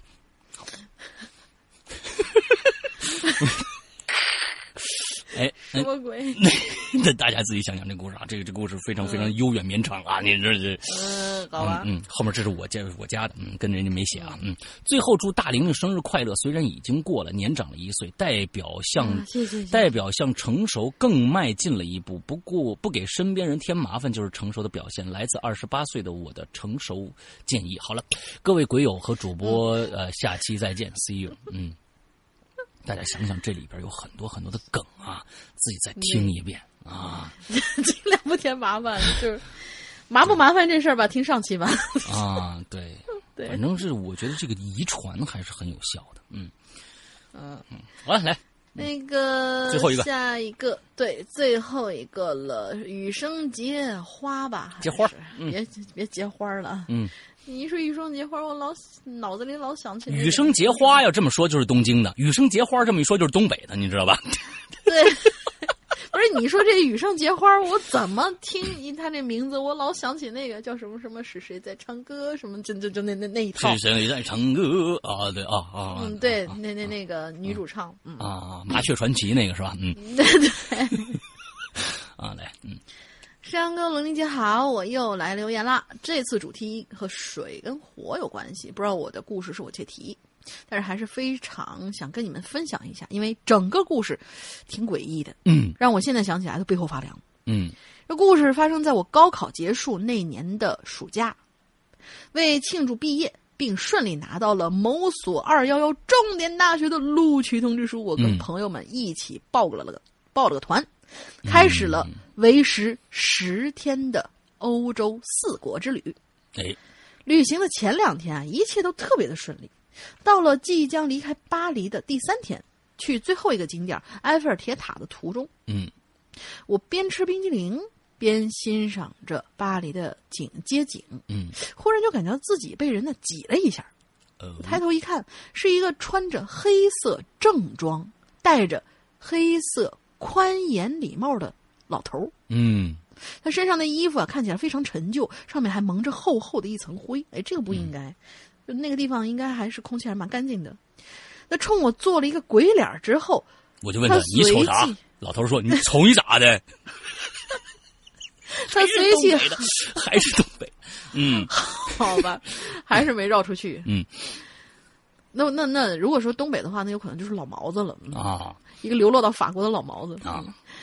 他随即很快就冲着我的冰激凌吐了一口口水。啊我估计这也是跟水有关系。对，就好莫名其妙，他冲着他的冰激凌吐了口口水，不明白。我天哪！我是还对我是还没来得及做出反应，他就抢走我的冰激凌，然后就消失在了来往的人群之中。哎，我勒个擦！我整个人都傻那儿了，因为长这么大还是第一次见到当街抢冰激凌的，关键对方还是个老头儿。我跟你说啊，呃，巴黎的治安非常非常，欧洲整个很多国家治安非常非常的差劲。这我估计去过那儿旅游的人都知道，就是在那个老佛爷百货公司旁边，你要是拎，尤其啊你拎出大大包小包的，立马没，真的是真抢啊！上来就抓那袋子，啪一下就就就就抢走了，这都是真事儿。去偷丢钱包的，在各种各样的欧洲国家，这是真是屡见不鲜。所以是抢一个冰激凌，我觉得这个呀是个小贼。嗯，呃而且他还是吐了口口水，然后抢抢走了。啊，你就是也是这个方法很套路化呀。哎，你首先吃不了了吧？嗯，对不对？是我的。对呀、啊，我我吃我不嫌弃你的口水，但是你嫌弃我的吧？是吧？我要自己往我杯子里吐口口水，那个杯子我都想啐了。我说好吗？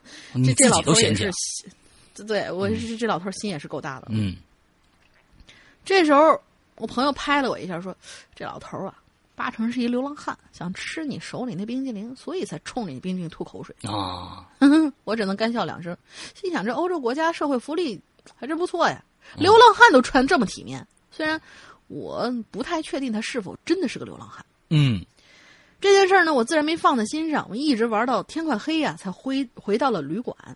那天住的旅馆挺特别的，是一排小洋楼，只有两层那么高，每一层呢大概有五个房间左右。时隔三年，已经记不太清楚了。我住在二层，跟两个朋友住在一个房间，房间不小，床也很大，完全可以睡得下三个人。两个朋友在放了行李之后呢，就一起就跟我一起下楼去附近的超市买夜宵了。嗯我就推，我就托他说是你也给我带一点儿回来呗。嗯然后就一个人呐留在房间里收拾行李，哎铺床。简单的整理之后，我拉开窗帘想透透气，映入眼帘的却是一扇巨大的落地窗，嗯，上面有两个可以打开的小窗户，嗯哼从房间里可以清晰的看到外面的风景。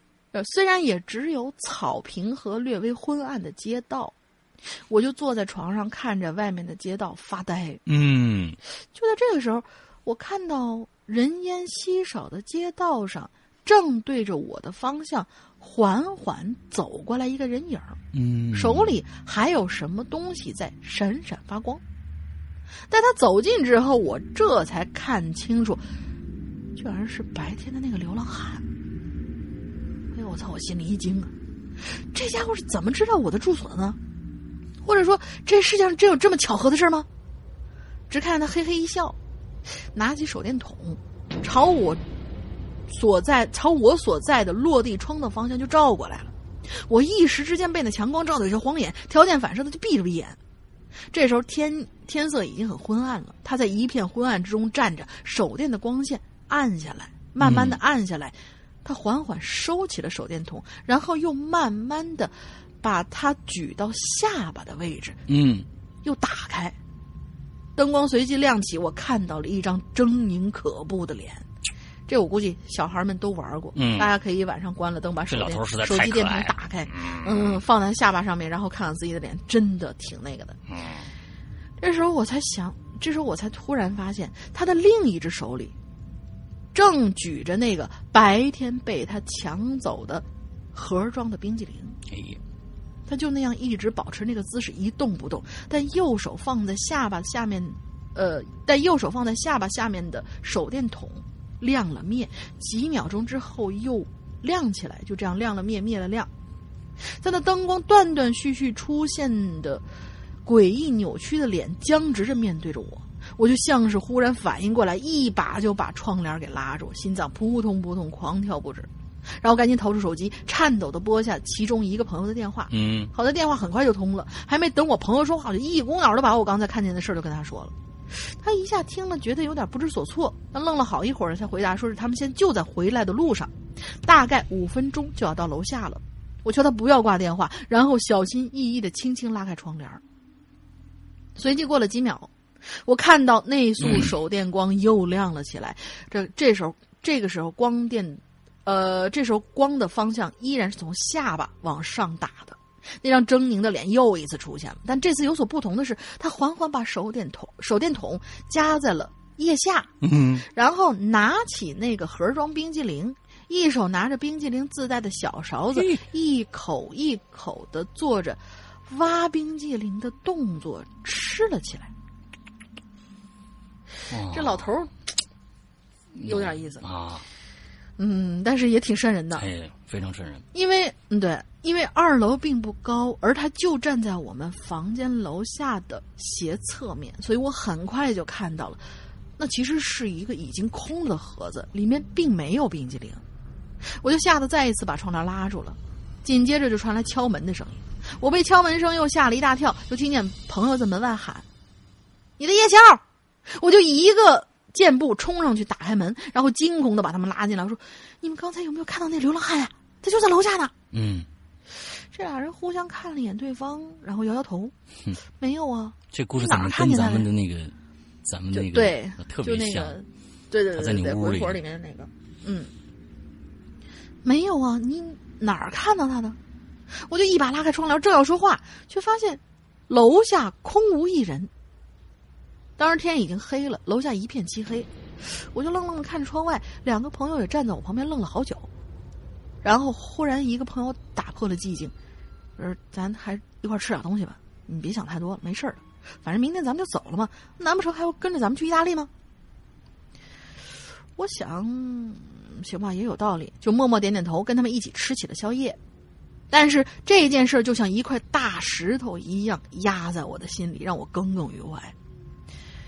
接下来的七天里，倒是没有再发生类似的事儿。虽然我无法解释巴黎发生的那件事儿，但总算是心里有个安慰。对于常理解释不通的事儿，我也不愿去多想，因为这样无疑会加深心中的恐惧。嗯然而这件事儿没有就此结束。大一暑假放假在家的时候，我忽然看啊，我大一暑假放假在家的时候，忽然看见手机里有一条短信，哦，这已经过去一年了，刚刚是啊对对对这个刚刚拿到通知书，这就过去一年。嗯，对对对对，嗯嗯，说是我的快递到了，放在自提柜里，我就换好衣服下楼去取快递。在取快递的路上，我就闻到了一股烧东西发出的刺鼻气味儿。直到到了自提柜那儿，我才看清，原来是自提柜所在的那栋楼啊，有住户去世了。他们家人呢，在楼下摆了花圈，还升起了火。花圈的正中央贴着已故亡人的黑白照片我是第一次看到花圈上有人贴照片的，所以有点毛毛的。因为自提柜呢就在这栋楼的一层，出门之间啊，无意看我无意看到了花圈上的照片，这一眼简直让我毛骨悚然。那个人虽然脸孔很陌生，但是他的穿着我再熟悉不过了，他穿着陈旧的黑色正装，戴着一个黑色的宽边礼帽。我逃也似的，一路奔回了家，把门反锁，扑通一声坐在沙发上大口喘着气。我妈问我怎么了，我只是回应我说那个自提柜啊所在的楼有人去世了，天快黑了，看起来有点怕。我妈就安慰说，安慰我说这种事儿不用大惊小怪，没必要自己吓唬自己。嗯，以后遇到这种事儿呢，回家前在楼下先拍自己的背三下，再跺三下脚。怎么拍自己的背？呃，你见过那个就是老爷爷们那个捶背的时候那个姿势吗？把锤子换成手，估计就行了。好吧，我好像够不着。嗯，好吧，嗯，继续减肥吧，亲。嗯，我一直沉默不语，想拆开快递，分散一下自己的注意力。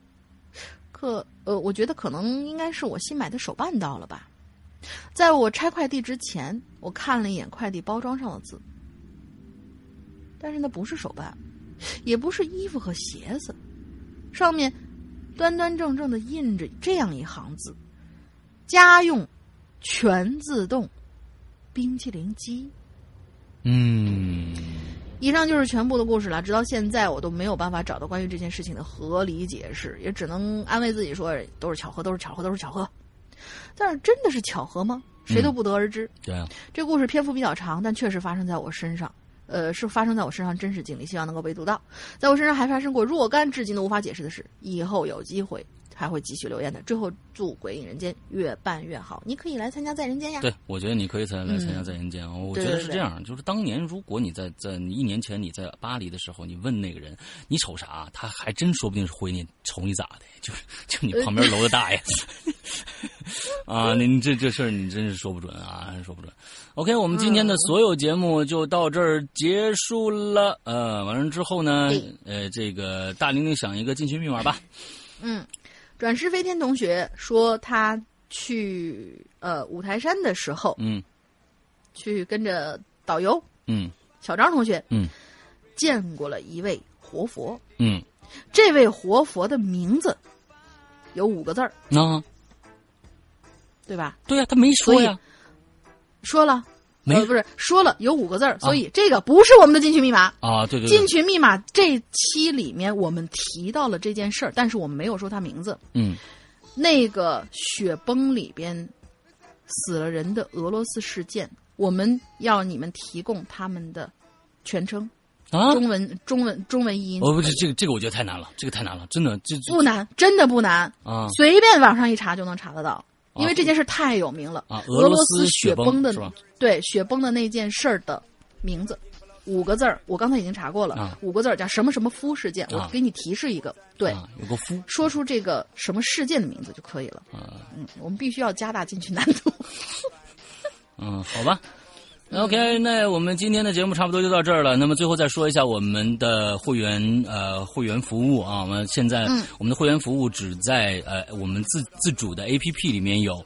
那我们自主 APP 现在目前来说呃还只有苹果的版本。如果你是 iOS 用户的话，可以在 App Store 里面搜索“鬼影人间”就可以下载我们的 APP 了。完了之后呢，它里边会有一个会员专区，在里面内付费一年只要二二百三十八块钱。完了内付费也可以。完了之后或者去加一个我们的微信号，这个更好啊、呃因为你还能有其他的一些呃呃推荐这种方法，加一个微信号叫“鬼影会员”的全拼，“鬼影会员”的全拼。完了之后加我们的这个会员，因为我们完了之后呢，呃，我们的这个服务人员就会加你，完了之后给你呃加会员之后，还能把你拉进我们的 VIP 群里，甚至还可以加几天的会员期，这都是我们的、呃直接用微信的一个一个非常好的一个办法。那么在我们的会员专区里边有什么样的服服务等着大家呢？其实日日更新，这是第一点啊，肯定是天天都会更新一些新的节目。我们在里面有很多的专属鬼影会员的一些呃节目，呃，比如说其中的一个叫怪藏的一个节目，现在已经多少期三三百三百四百四。两两百多期，嗯，三百多期对，差不多。已经这一个就嗯两两200多期两两百多期了，在任何地方都没有你都听不到，啊、全都是我们鬼影的这个鬼友写的一些特别精品的故事，我们在里面会放出。另外还有一个嗯我我自己的一个啊、一个直播节目，在花椒直播上的有叫《扬言怪谈》的我直播节目，在上面也讲了很多很多的好听的故事了，而这些故事的录音剪辑只会在我们的会员专区放出，这个这个里面包括了。高智商犯罪一，呃，高智商犯罪三和四，完了还有呃失控、屌丝道士一二三四部，完了现在还有我们的这个诗人公寓六零二和荒宅迷照，各种各样的故事，这些故事估计就能够你听半年时间的了，真的就够你听半年时间的了。所以就，就这，你每天听啊，够你听半年时间的了啊，我觉得是这样。完了之后，呃，这就是我们不不提其他的，这就已经我觉得，呃，是呃我们大家呃去支持我们会员的一个最大的一个理由了，因为你节目里里面节目已经非常非常的多了啊。OK，那今天我们的节目到这结束，祝大家这一周快乐开心，拜拜。